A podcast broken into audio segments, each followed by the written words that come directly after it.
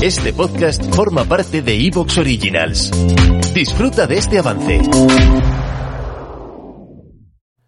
Hola, bienvenido. Aquí comienza El Señor de los Crímenes.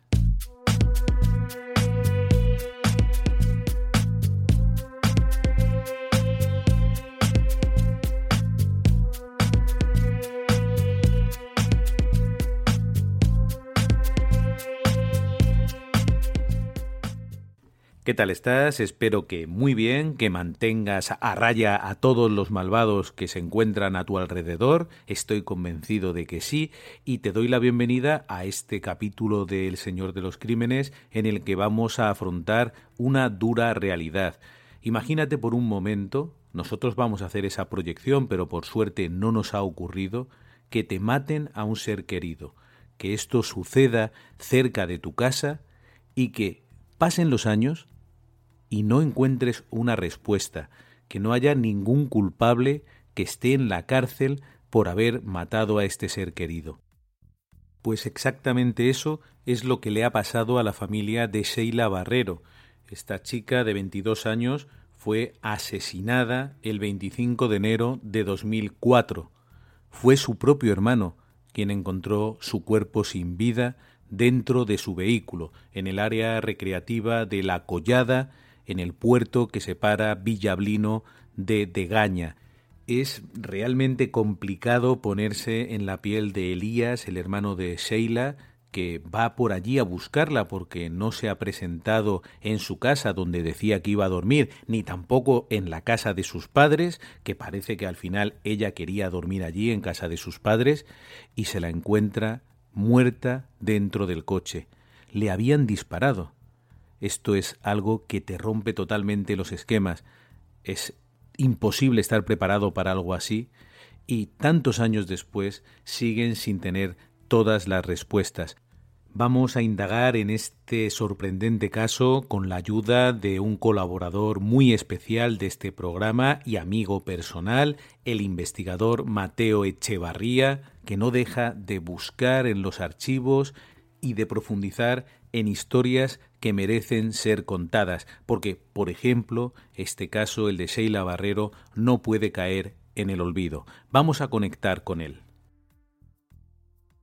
Querido Mateo Echevarría, bienvenido de nuevo al Señor de los Crímenes. Para mí es un honor y además quería darte este feliz año nuevo.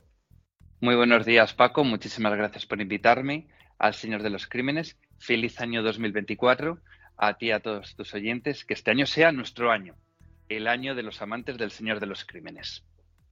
Bueno, yo no me puedo quejar porque la verdad es que es un auténtico honor tener la comunidad de seguidores que tiene este programa, todos tan educados, siempre aportando en los mensajes y desde luego impulsando este pequeño programa a cotas nunca antes vistas, porque para mí es todavía increíble que hayamos ganado dos años seguidos el premio al mejor podcast de True Crime.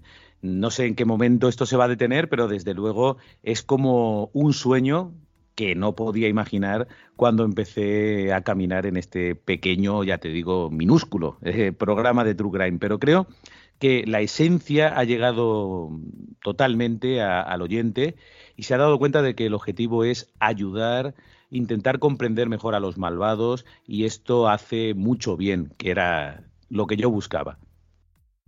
Sí, así es. Y además has hecho una comunidad de personas que nos gusta la crónica de sucesos, la crónica negra, y tratándolo además de una forma muy clara, muy llana, sencilla y a la vez participativa para todo el mundo. Por lo cual es lógico que, la comunidad siga creciendo y que sigamos haciendo amigos poco a poco, día a día. Y como dices, aunque la ola está creciendo poco a poco, estoy convencido de que cada vez va a ir a más Paco. Pues ojalá, de verdad que el objetivo fundamental es llegar al mayor número de personas eh, posible. Eh, terminábamos el año 2023 con esos datos que nos da siempre Evox, eh, que llegan hasta noviembre, pero fíjate, llegábamos a casi 2.200.000 escuchas en el año 2023 y la verdad es que es un número para mí inabarcable. En cualquier caso, aunque solo llegáramos a un oyente y ese oyente consiguiera evitar un peligro o pudiera mejorar su entorno laboral expulsando a la gente malvada o se hiciera un poquito más fuerte sabiendo cómo encajar críticas, insultos, eh, malas jugadas, para mí eso sería más que suficiente. Y hoy vamos a usar todo lo que podamos aprender de este caso también para aplicarlo a nuestra vida. Y me refiero al caso de Sheila Barrero, porque siempre digo que es muy complicado asumir que, por ejemplo, un ser querido desaparezca y no sepamos nunca más de él. Pero, ¿qué ocurre si sabemos lo que ha ocurrido en este caso? ¿Qué sucede si sabemos que nuestro ser querido ha sido asesinado, o en este caso asesinada, tenemos una sospecha bastante clara de lo que ha podido pasarle, y pasan los años, transcurren esos años, y no sabemos realmente por qué, pero la investigación está parada. Se ha cerrado todo, nadie quiere preguntar. Pues esto es lo que le ha pasado a la familia de Sheila Barrero, una familia estupenda. Yo estuve por allí donde ocurrió todo, en, esa, eh, en, ese puerto que separa Villablino y Degaña, pasando mucho frío, por cierto, y es que no puedo comprenderlo. ¿Quién era Sheila? Pues Sheila era una joven de 22 años, una joven nacida en Gijón, que vivía en Degaña junto a sus padres. Era diplomada en turismo y era una joven vital, con muchos proyectos de futuro. Y los fines de semana además trabajaba en un pub, en el pub team. Sheila, como te decía, era una joven con muchos sueños, con ilusiones, pero en enero del 2004 se la estropea su coche y decide dejarlo en el taller. Sheila va a su jornada laboral en el PAF Team donde trabajaba y el plan que tenía era salir por la mañana y en vez de irse a casa de sus padres, al municipio de Degaña, quedarse a dormir en casa de su hermano. Pero cuando empieza a trabajar, la llaman del taller y la dicen que el coche está arreglado, que la acercan las llaves si quiere al trabajo. Y bueno, pues a Sheila le parece muy buena idea. Tiene las llaves de su coche transcurre la jornada laboral normal y a las 7 de la mañana, cuando termina, se va con seis compañeros a tomar algo antes de irse a su casa. Pero es que Seila no avisa a su madre de que el plan ha cambiado, de que ella no se queda a dormir en casa de su hermano Elías, de que va a ir a casa de sus padres. Al día siguiente, domingo, su hermano Elías va a casa de sus padres como otros domingos a comer con la familia. Va con su esposa y con su hija. Cuando entra por casa, la madre de Seila y Elías le pregunta qué, tal su hija, qué tal Seila. Claro, Elías se sorprende. Dice, no, no, mi hermana no ha venido a mi casa. Pero también comenta algo, que en el alto de la collada, en ese puerto, ha visto un coche parado, un coche que es muy parecido al de Seila. Y decide acercarse de nuevo al alto de la collada a ver el coche. Según para, se da cuenta de que ese coche que está viendo es un Peugeot 206 blanco, como el de Seila. Y la imagen que vio Elías no la va a olvidar nunca. Encontró a su hermana fallecida dentro del coche. Se llama la Guardia Civil, se personan y en una inspección ocular determinan pues, que Seila ha sido víctima de un asesinato alguien la ha disparado. Tiene una herida con orificio de entrada en la nuca y de salida en la frente.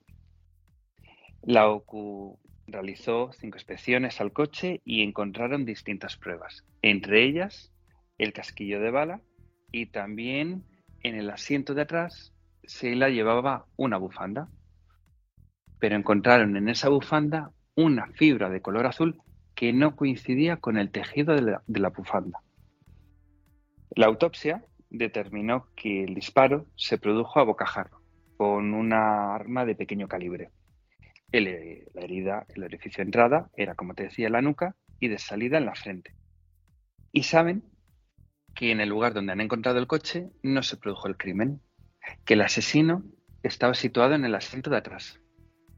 Disparó a Seila y después de haberla matado, la sentó en el asiento del copiloto. Movió el coche, aparcó el coche y una vez aparcado, volvió a coger el cuerpo sin vida de Seila. La sentó en el asiento del conductor, colocó los pies en el suelo y los brazos en el regazo. La trató con aprecio, podríamos decir. Eso es alguien que debía conocer a Seila, sin duda alguna, lo que se puede determinar. La Guardia Civil detiene a las pocas horas a seis personas. Seis son los sospechosos de haber sido los presuntos asesinos de Seila. Les hacen unas pruebas para determinar si habían disparado recientemente y de las seis personas, tres se determina que sí, habían disparado un arma en las últimas horas. Pero ¿qué ocurre? Que uno de los sospechosos es un antiguo exnovio de Seila. Se llama Borja y dijo que bueno, que en realidad no eran novios, que habían tenido una pequeña relación de un par de meses, pero que no, que mantenían una buena relación, pero nada más, nada más. Y que va a dar positivo, porque él ha ido de caza nueve días antes, con una escopeta. Este dato es importante, Paco. Él dice con una escopeta. Se les hace unas pruebas y, como te digo, bueno, pues si se confirma que él, junto a otras dos personas, pues han disparado un arma en las últimas horas. Pero dice que él no es el asesino de Sheila, que él ha pasado la noche del crimen en casa de sus padres. ¿Te está gustando lo que escuchas? Este podcast forma parte de Evox Originals y puedes escucharlo completo y gratis desde la aplicación de Evox. Instálala desde tu store y suscríbete a él para no perderte ningún episodio.